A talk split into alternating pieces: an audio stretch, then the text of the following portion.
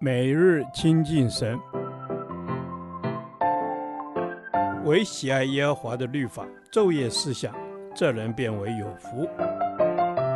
但愿今天你能够从神的话语里面亲近他，得着亮光。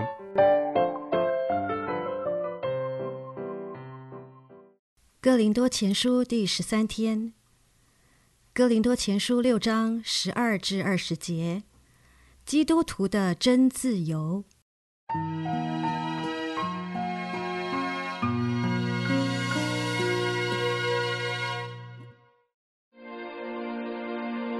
凡事我都可行，但不都有益处；凡事我都可行，但无论哪一件，我总不受他的辖制。食物是为肚腹，肚腹是为食物，但神要叫这两样都废坏。身子不是为淫乱，乃是为主；主也是为身子，并且神已经叫主复活，也要用自己的能力叫我们复活。岂不知你们的身子是基督的肢体吗？我可以将基督的肢体作为娼妓的肢体吗？断乎不可！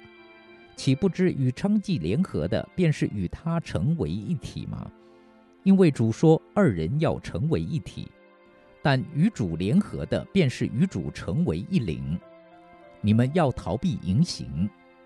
人所犯的，无论什么罪，都在身子以外；唯有行淫的，是得罪自己的身子。岂不知你们的身子就是圣灵的殿吗？这圣灵是从神而来，住在你们里头的，并且你们不是自己的人，因为你们是重价买来的。所以要在你们的身子上荣耀神。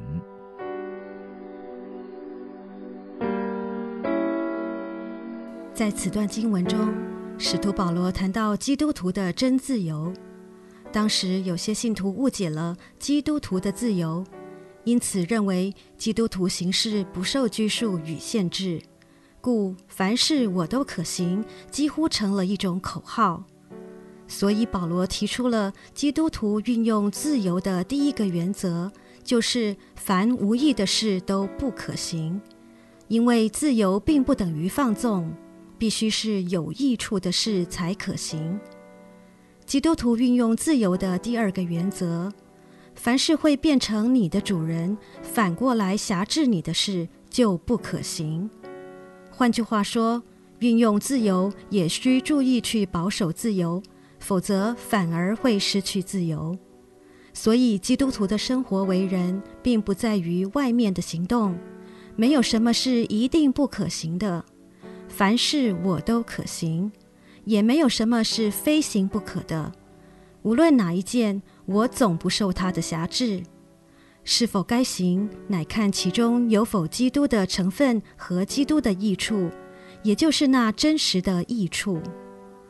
其次，神透过保罗提醒我们：我们不是以消极面去逃避淫行，而是要更积极地知道我们的身子就是圣灵的殿，因此要保持圣洁，远避淫行。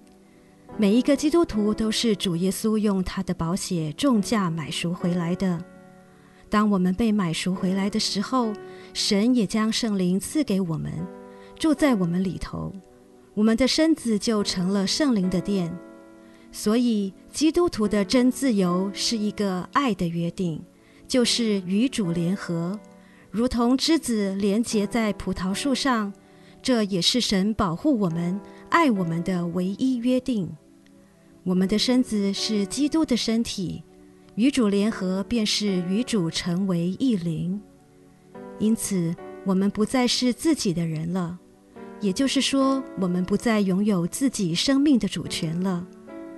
身体就像一个房间，我是房客，神才是房东。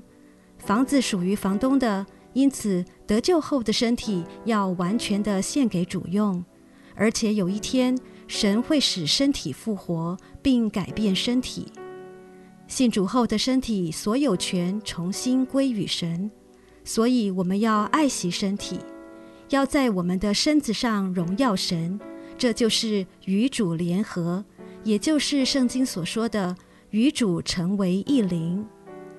亲爱的弟兄姐妹，或许我们没有像哥林多教会的荒诞，但你也有可能正渐渐走进情欲的试探中。盼望今天主有话提醒你：身子是圣灵的殿，你是主用重价买赎回来的，所以不要任凭自己任意妄为，给魔鬼留地步。总要警醒，倚靠圣灵的大能大力。让你行善有能，惧恶有力，一生为荣耀主名而活。主啊，求你帮助我与你联合，求圣灵天天洁净我、更新我、引导我，让我一生都能荣耀你。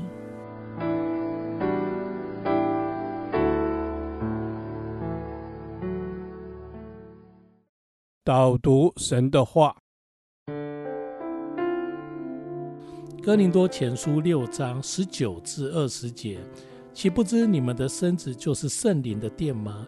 这圣灵是从神而来，住在你们里头的，并且你们不是自己的人，因为你们是重价买来的，所以要在你们的身子上荣耀神。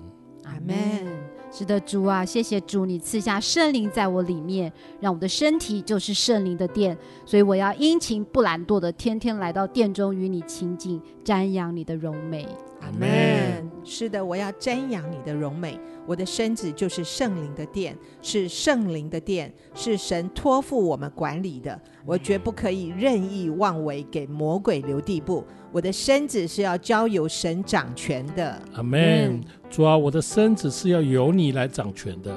我们的身子是圣灵的殿，我不任意妄为，求圣灵住在我们里面。